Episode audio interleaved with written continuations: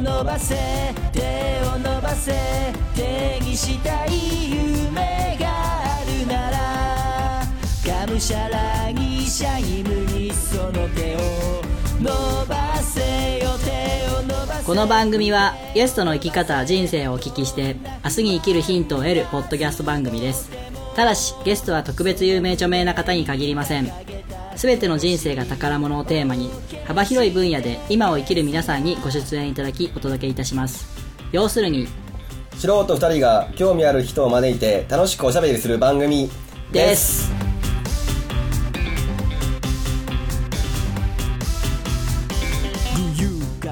はいどうもお笑いポッドキャストナビゲーターのミッチーです。まです。こんばんは。こんばんは。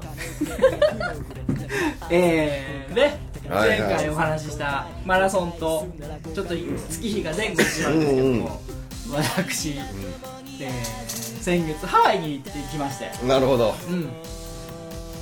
あれなんかこう「おかえりなさい」とか。おかえり？無事に帰ってきてくれて嬉しいよ。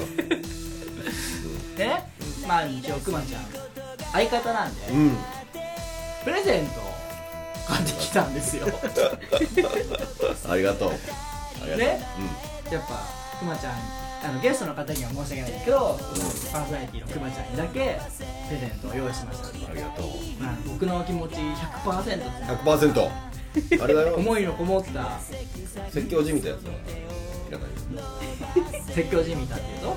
まあ前回のちゃんとプレゼントをもらった時みたいなああいうんじゃなくてああいうのじゃない。僕の気持ち100%の思いの詰まったプレゼント。ですありがとうございます。いただきまどうぞ。すあれなんでこんなくしゃくしゃ？なんでなん？ですかまあまあ。すごい「アイアイラブハワイ」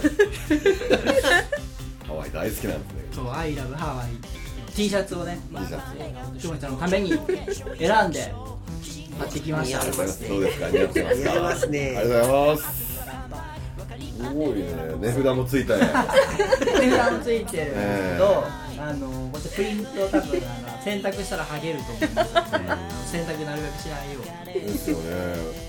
結構お安めの値段ですね。ありがとうございます。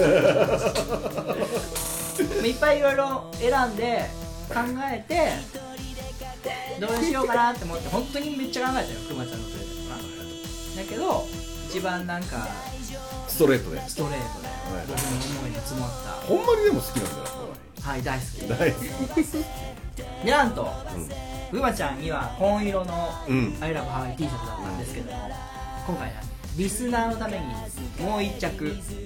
お「アイラブハワイ T アイシャツ。ラブハワイ T シャツを。購入してきましたんでねこれプレゼントしたいなと思いまして欲しいっていう方はハッシュタグコメントメールなどでねあの送っていただければおそらくあのそんなに人数いないと思いますんで、えー言ってくれた方にはほぼかなりの確率で当たっちゃう。当たると。思う、まあ、1名の方なんですけども、はいはいはいはい。えープレゼントしたいと思います。そうちょっとダサめですけどね。ちょっとダサめ。いやダサくない。ダサくない。気持ち全面好きなんだなっていうめっちゃ好きっていうのが伝わる。めっちゃ好き。ハワイはね。はいはい。T シャツになっております。ハワイ好きな方はぜはい、ハワイ好きはぜひ。ひはい。ハワイ好きは多分これ聞く。はい、えー、そんなわけで、えー、本日のゲストなんですけども、えー一般社団法人新書協会認定トレーナーの大塚めぐみさんと、えー、そのゲストを紹介してくださった宮地大輔さんです。よろしくお願いします。よろしくお願いします。はいよろしくお願いしますはい。ハワイ T シャツ。いやこれ私書いてもいいクマって。どうぞ書いてくださいお願いしますあ、新書で。新書で。書きたいって自分から言ってくれたんです。よ 素晴らしい。何も気持ち伝えてないですけど僕は。今ミッチーの気持ちがハワイハワイの思い。いやあんまりにも不憫で。愛とクマちゃんへの愛が。愛が伝わった。ママジックでいいですか、まあ、選択しないからマジックでもいいそうか選択できない。洗濯したらハゲちゃう。すごいよね。なんかあんまりにも不憫で。えこの T シャツがっていうクマちゃんがって僕の何何出してるんだあいた。ねせっかく生まれてきたのに。結構でもね真剣に選んだんですようちの奥さんも一緒に選んでくれね。うん。選んだのは僕なんですけど、はい奥さんもくまちゃんのお土産何にするのって気にしてくれて、これが選択ベルクとされたとあの一切一切相談せずにこれにしましたなるほど。一言相談してれば止めてくれるかもしれない。ここにこここにクマですよ。I love クマですよ。あそっか。アイハワイじゃなくてクマねはい。僕のことも好きだしハワイも好き。ありがとうございます楽しい。ぜひ来てくださいもちろん。もちろん。あ合うのこれ。入る？入ります入ります。入るでしょ。入る入る。よかった。あっちサイズの L なんでうん。入ります入ります。ちょっとめちょっとメタボ気味な僕でも大丈夫。いやいやいやいやそれ言ってない言ってない。次お店これで立ってくださいねあ。あいいじゃもうん狙っていくしなんかあのお店でお店でこうあの T シャツくださいって言った人をあげるかもしれない。あいいですいやいい。この T シャツ欲しい。またまた買ってくるわ。ハワイいい。あーありがとうございます。仕入れに行ってくるわ。ありがとうございます。仕入れでもでもうちの店ハワイ感も何もないですよ。日本酒だ。し日本酒だし。ありましたじゃあちょっと来て店に立っときますんで、楽しみアイラブハワイ T スみ着てるやつがいたら僕です。はい、えー、今日はね過去編ということで、えー大塚さんのいろんな話をいろいろお伺いしていきたいなと思います。ので、はい。宮治さんもあの何かあったらどんどん突っ込んでわかりました。質問してくださいはい。はい。じゃあそれでも本日えそれでは本日も参りましょう。11月25日配信第169回ワンライフポッドキャスト。はい、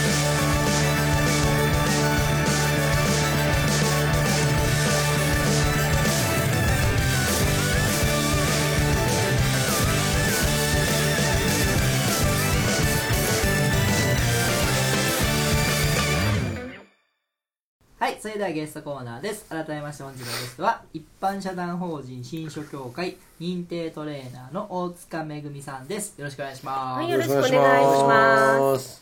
えーでは、前回のお話を踏まえて、ちょっと自己紹介の方はい。よろしくお願いします。はい。どこから入る？はい。まあ、新書ね。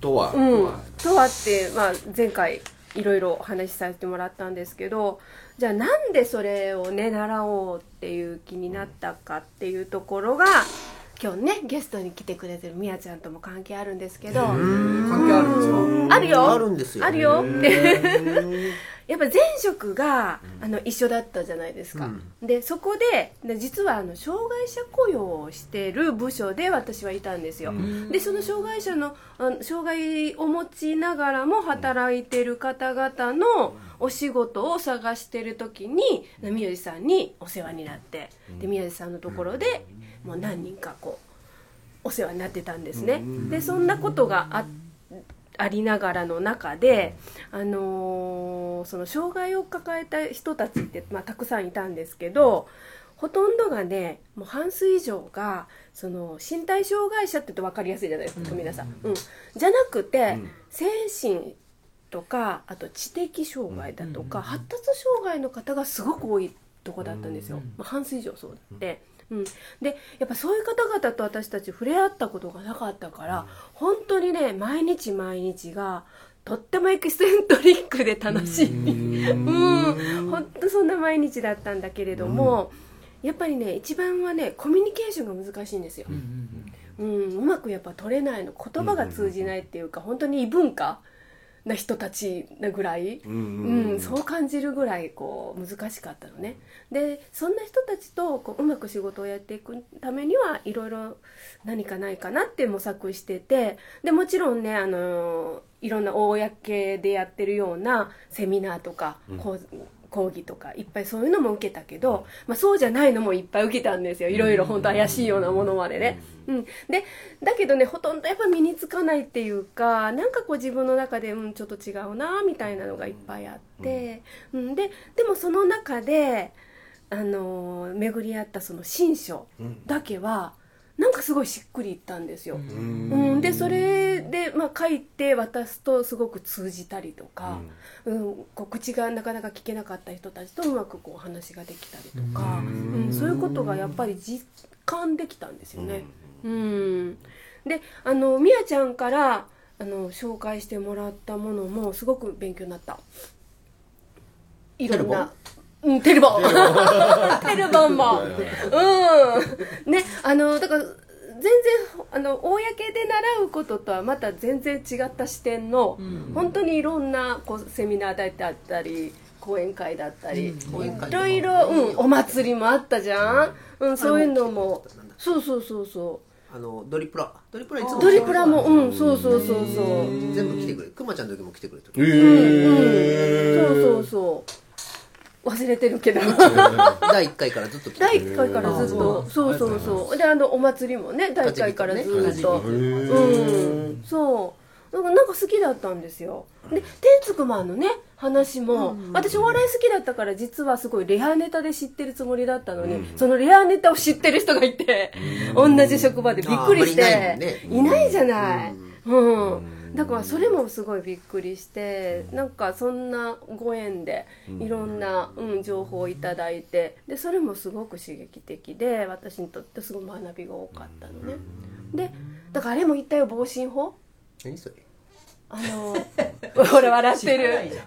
えいえ私言ったよ。あのなんか食のなんとかで藁の船越先生とあと三浦先生なんか大阪のうんが講演会をした時に、なんか防振法とかこうなんかあ見見て体調がわかるみたいな。うん、うん、そんなのも言ったよ。なんか私結構だからいろいろやっぱりその仲良く働きたいからさ、うん。いろんなとこ行ったわけ、うん。でその中でやっぱり一番こうしっくりと。でしかも続いてて。で実践で使えて。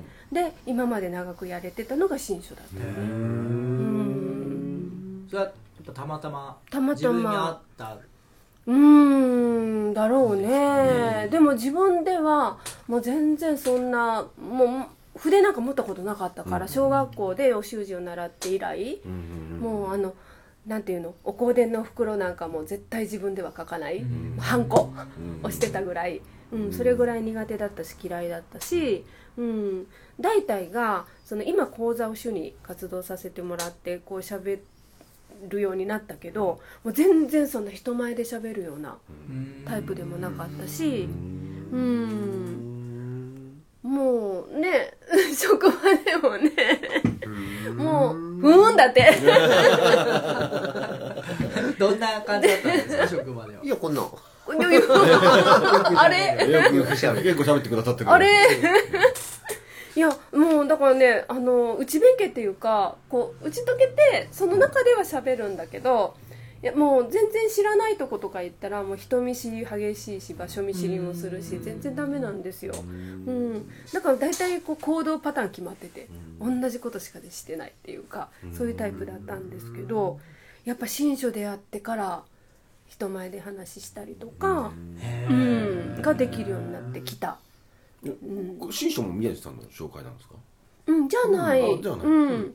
これも天竺マンさんのメルマガからいろいろ。ああなうん、るほどですね。うん。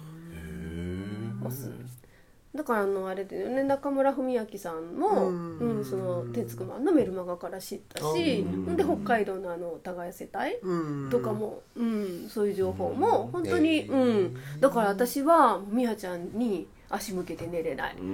あそうなんだ。うん、じいや実はそうよ。初めて聞いた。うん。あれ。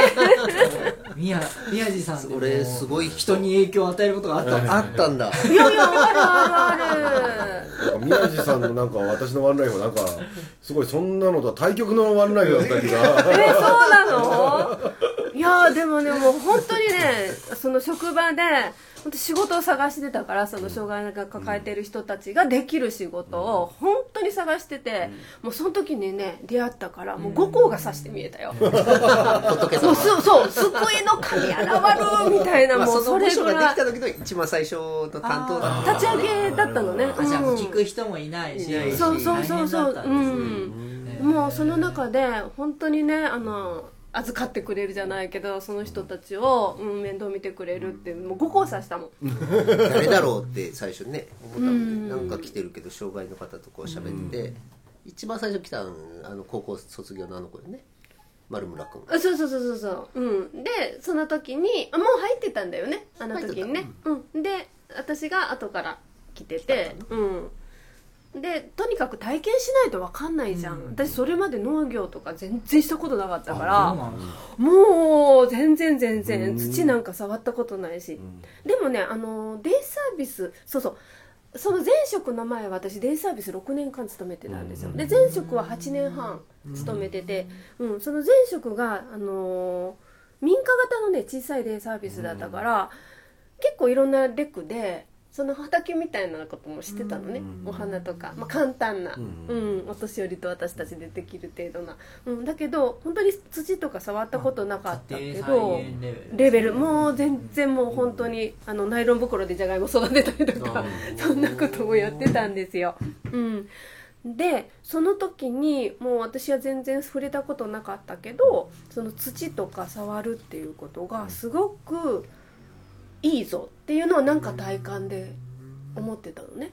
なんかやっぱ手を手で何かする、うん、自然のものを触るとか、やっぱそういうことがすごく人間にいいっていうのはなんとなく体感で分かっててだからやっぱり農業はすごく、うん、興味はあったんですよ。なんでそこに転職されたんですか？潰れたの。そ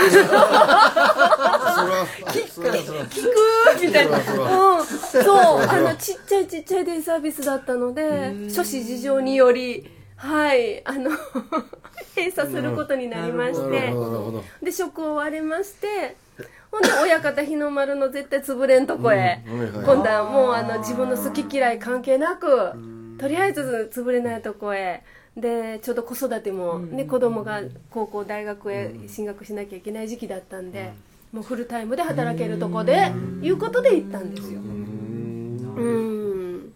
ところがところが事務員で入ったはずなのに。そう事務員で入ったはずなのに。実務。実労も現う、もう本当 3K かっていうな はい、その部署に配置換えになって、うん。あもともとあそこじゃなかったの？人事課だったの、私。ああそうなんだ、うん、人事課で、あの、普通に事務職で本当は入ってたの。うん。で、ところが、その、できる、部署ができるからっていうことで、で、そっちこう配置換えっていうことになって、うん、それで、最初、そう、できてるっていうから、あ、じゃあお手伝いぐらいが、何が何がまだできてなくて立ち上げからだよみたいな。おいおいおいみたいな感じで。そうだったうんだ、ん。そう。そんなこんなのね中で。長かったですねでもね。うん8年半いたもん。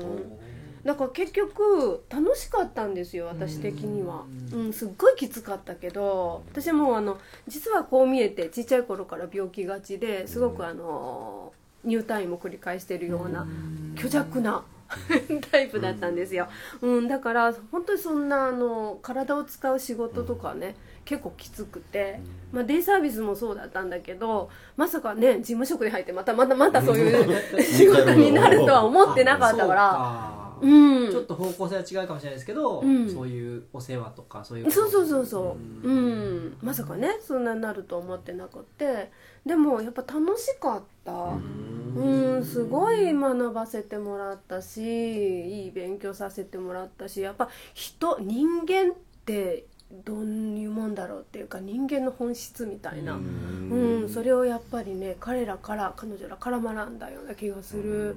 うん。だか新ら始めたのはいつぐらいなんですか、はねまだね4年目なんですようん、まだ4年目。だからまだ働いてた時に新書を学び始めてで それももう子供が大学卒業して社会人になるっていうのが分かってでやっとなんか自分に自分のためになんか習い事をしたくなったのね。それまではやっぱし勉仕事のためとか家庭のためとか稼がなきゃいけないとかうん。やっぱそっちが主だったんだけども、まあ、子育てが終了っていうのがもう見えたからじゃあ今度はなんか自分のためになることプラス、ね、仕事にも使えるし人にも、うんうん、喜んでもらえることっていうので選んだのが新書だった。うん。そこ習い始めてやっぱりはい。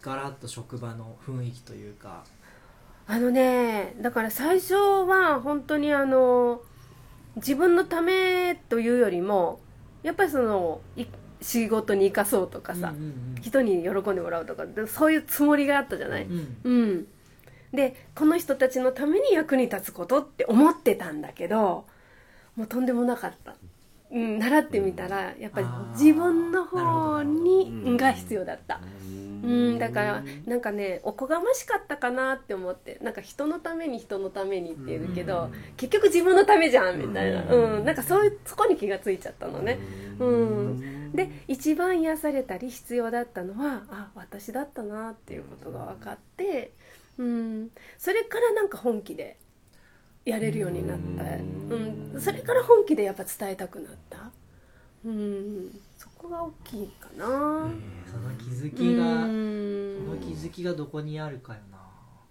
うーん。でも本当にね新書に癒されました私自身が。うーん。もう書くことでただただ書くだけなんだけどもうねやっぱ自分のこう感情とかそのドロドロした汚いこともよ、含めてね。もう全部 OK なわけ。でそれがこう出るでしょ？でやっぱそれを見ちゃうんですよ、で見るでしょ？でやっぱそこから気づくんですよ、で気づいたらまたそれで表すでしょ？で表したのがまたそこで気づいたりして要するになんか自分の中でインプットアウトプットインプットアウトプットずーっとやってる感覚があるのうん。ですごいなんかね整理整頓できるっていうか明らかになってくるっていうかその感覚がやっぱり私にはヒットした。毎日書毎日書いてる。私はよ。い？ろいろいると思うけど。1時間ぐらいやなんかもう5分で済むもん。短かったら5分で済むし集中したらもう2時間3時間はもう時間忘れてずっと書いてる時もあるし。だってキャップ開けたら書けるじゃん筆ペンで。でパッとしまえるでしょこれもやっぱ主婦にめっちゃいいよね。なんかもう隙間時間でふいふいっと書いてほほとか思ってでまたシッて止めて。うん。それでもできるしなんか腰据えてうんやってるうちになんか2時間出て言葉を書くんですか、うん。もうなんかその時は何も考えてない浮ねかんできたままを、うんうん。なんかただただ書いて楽しんで。その頃に職場でこうお昼休みにこう書いたりとかしてしてた私だからそれで乗り越えられたよ。知ってるよね。知ってる。あそうか知らないか。大変だったんだよ。大変。なは知ってるけど。いろんなことが。大変なは知ってるけど。いろんなことがあったんだよ。ドロドロした部分をそうこにそうそう吐き出して。うんっていうかだからもう自分保ってる。うん。本当に手段だった。おかげさまで。職場辞められてからどれくらい経つんですか？でねもう1年半かな？2年。うんぐらいかな。もう結構経ちますね、うん立ちます。うん。であのー要するにね講座をやり始めてやっぱそっちが楽しくなっちゃってでやっぱこれをもう一生がやりたいなって思えたんですよ、うん、だから、まあ、スパッとやめれた、いいよね。560になってまあ60になってないけど自分でねそう。できるのが。そう。だからね私なんでこの活動をしてるかっていうのもそれもあってあのー諦めてほしくないの。みんな若い人たち特に。で特に、あのー前職でねもう夢も希望も持てないような、もうもう自分に自信がない。で話もうまくできない、で夢も希望もない。で、そういう人たちといっぱい一緒に働いてきたから余計にそう思うのかもしれないけどやっぱいつ人ってねどんな時点でどんなことに出会えるか分かんないじゃないですか。私なんか50から習ったものでこんな講座やっちゃってるわけじゃないですか、うん、だからなんかそれも伝えたい。なんか私がこう元気に明るくなんか活動してるのを見てなんかそれだけでもこう夢と希望を持ってもらえたら、あもうそれで OK みたいな。うんだからなんか活動を続けていけるっていうかなんかそれが原動力にもなってるかな。うん。だから筆文字って私やっぱツールなんですよ単なる。うん。ね、いい道具もらったなって感じで。うん。だからそれでなんか元気になれてその元気をなんかこう還元したいみたいな。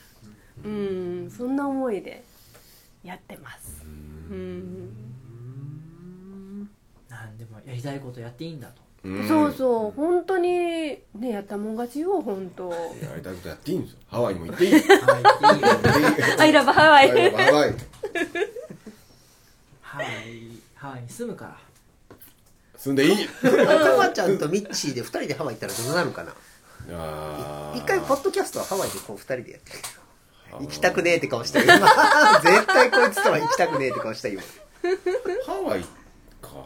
行ったことない。ハワイ行ったことないやつがハワイを語るなよ。語ってねえ語ってねえ大丈夫大丈夫語ってない。ハワイ行ったことない。うーん面白そうだけどな。えハワイ？全然面白くなさそうです。ね僕多分ホテルから出ない気がする。えーハワイ飲んでるだけっていう、嫌な顔いやしてあの多分2人もそうですしリスナーもそうですしいろんな人が勘違いしてると思いますけど僕とくまちゃん仲良くはないです。あれ？あれ？そうなの？収録ぐらいでしか会わない。相性本当悪いと思うわ。相性は分かんないですけど性格は多分合わんと思いますええ違いますね。だいぶ。だって俺タバコ吸う人嫌いですし酒飲む人嫌いですし。あれ？えー全部当てはまってますね。あれ？タバコも吸うし時間ルーズな人嫌いです。時間ルーズあらです。しパーフェクト。パーフェクトです。今のとこ。ろ今のところパーフェクト。すごい間ね。え？それで一緒にいられるってすごい間ね。愛って半端ないんです。よ懐太く いやでも多分ねどっちかというとこの人の懐の大きさだと思います。へえあうまいすごいな。僕は僕は広いですから。僕こうやってうるさく言っても、うん。まあまあって感じで。気にしてないね。まあまあそうと思うよ。素敵素敵。僕らの僕らの話になっちゃいましたね、もう仲良くないっていう。なんかね伝えていやいやそんなすいません。全然大塚さんの話で。いやいやいやいや楽しいもん。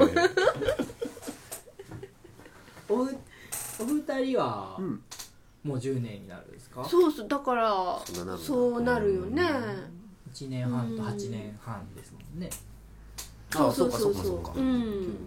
だって平成20年に入社だったか入職だったか。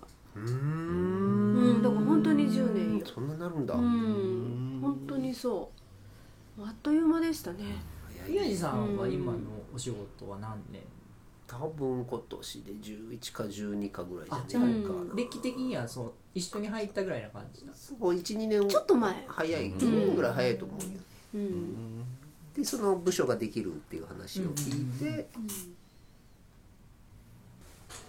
ねでも楽しかった。本当楽しかった。ううん。ん。だからやっぱあの時代があるからいろいろ学んで、その中でやっぱり新書に巡り合ってるから。ね。そこでやっぱいろいろもがき苦しんだ中でいろんな勉強をしたな、ういんった中に新章っていうのがあった、うん。でもあのまあでも私も思いますけどそこまで深くはね大塚さんみたいにかかってないけどこう相手変えようだって変わんないですからね、うん。本当そん。変えよう変えようとするけどね、うん。もう自分が最後ううん。か、まあ、自分変わるわけでもないけどね、うん帰ってくるのはまあ言言われてるのがなんとなくわかるけど私は何もしてないけど。いや何もしてないことないの本当にすごい方だから。うん。宮地さんは流されるままに来てるから 何もしてないけどでいいのいいのいいの。うん。いいのいいのいいのあのねそれが一番すごいことなのよ。みんな勝手に自分の思考で頭で考えてなんかねあのいらないことやってんだから。確かに。うん。本当そくまちゃんじゃあ流されてるでし僕くまちゃんは案外あらがってますよね。ょあそうなんだ。ういや流れてるんですよ。流されるじゃなくて。うん。あらがうんあらがえないのかなきっと。逆らって押し流される。押し流されてるんですよね トイレみたいなもん。トイレみたいなもん強制してる。そうか。やだ。多分そうなんだよね。上手に葉っぱのように流れてないよね。流れてない。ね抗ってるところがあるんでしょうね無駄なエネルギーなんでしょうけどねきっと。無駄な圧力も生むでしょうしなんなら詰まらせるぐらいか。詰まらせ詰まらせるぐらいいこうかな。詰まらせれたらもう大したもん。大したもんねメイスセンター詰まらして。それはダメだそれはダメだ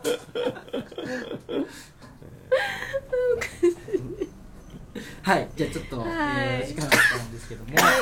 最後にあの大塚さんに最も影響を与えた人物って誰になりますかね、宮地さん？あ違うねまあそれまあいろいろいるんだけどやっぱりね私ね母親かな、うん。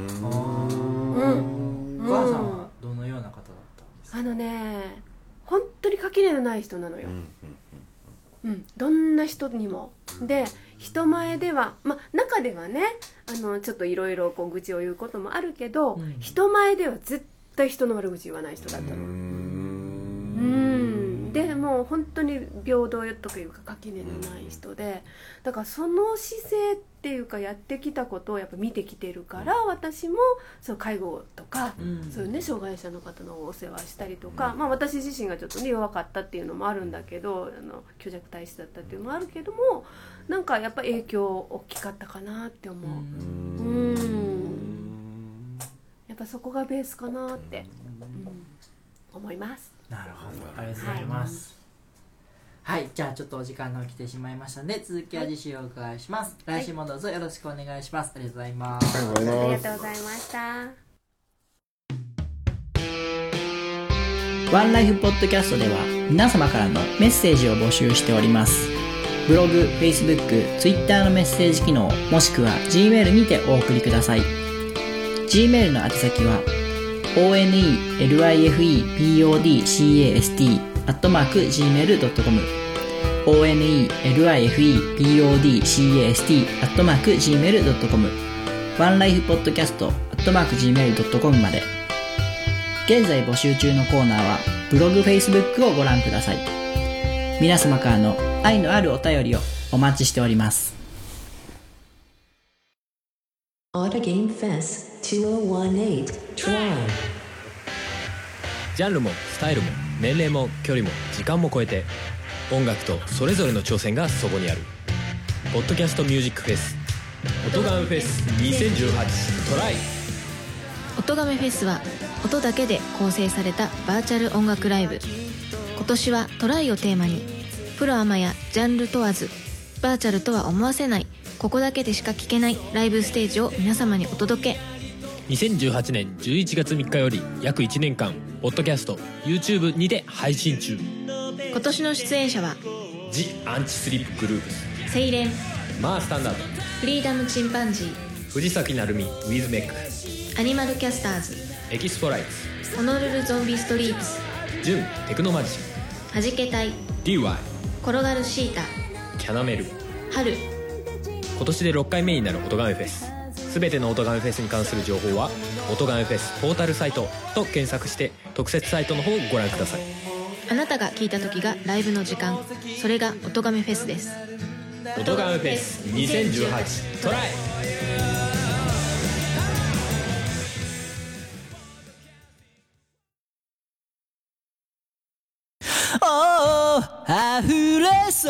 なこの想いを君の胸へと届け。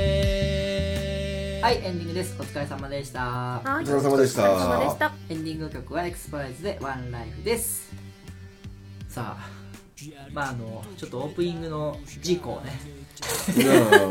回収しておこう。かな あのオープニングね実はあの一回取り損ねてしまいました。えくまちゃんへのプレゼントの、えー流れをね2回目だったんでリアクションがうまく取れたかどうか心配でございますあの最初から笑ってたりして そういう。えーことでしたのであの大変失礼いたしました。はい。じゃあエンディングなんですけども、はい。あなんか俺言うことあったよな。何だったっけな。あそうだあの前回から、告知募集をしております、えっと、スポンサーの件。あそういえば。はい、はいはいもうすでに2社2名の方からお申し込みがありまして。すごい。すごい。くまちゃんの練習センターを入れます。と3社になりましたわお。えー抽選が確定いたしました。あら。じゃあ僕全然おります。全員全員もらっときゃいいんじゃない抽選まあいろいろあるんですね。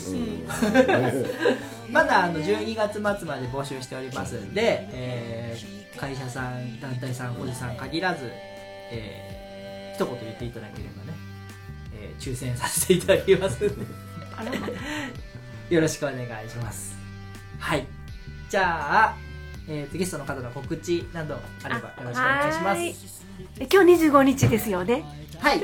実は11月29日に小さな町のカントリーパーティー岡山ドームがありまして、えーとはい。こちらの方に私初出店をすることになってますのではい、あのもうね手作りのいろんな、うん、あの作家さんがもうありとあらゆるもの出されてて、岡山だけじゃないんですよ。出店者がもう全国から集まって、もう何店舗あるか100200ぐらい来てるんじゃないかな。そう。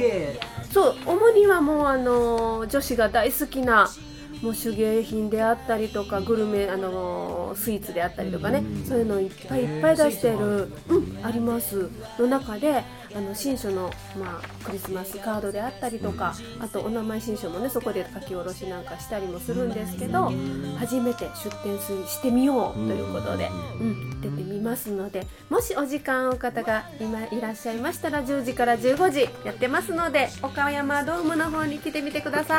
お願いします。チケットとかはない？んです。ないです。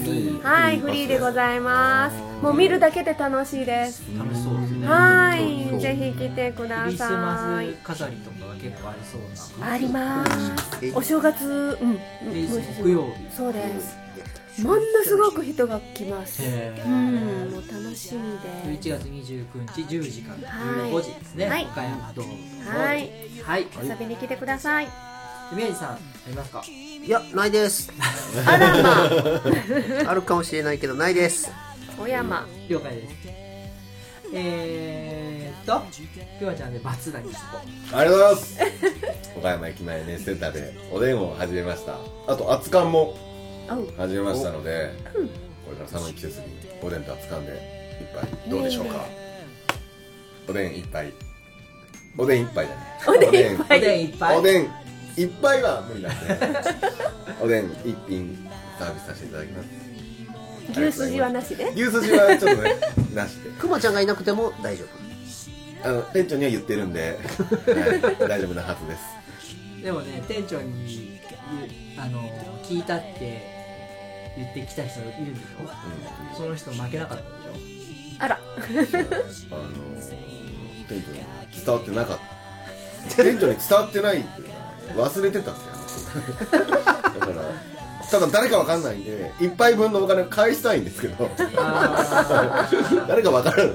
あらあら。ー言ったけど負けてくれなかったよっていう人がいたいら。やもう一回。言ってくれればうん。返金するんで。一杯分なるほど。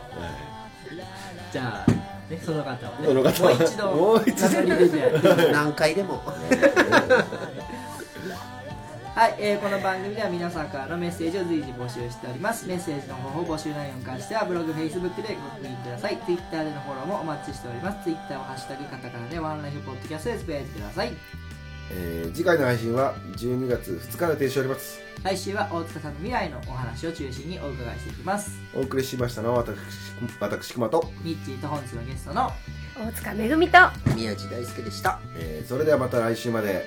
ごきげんよう。ありがとうございます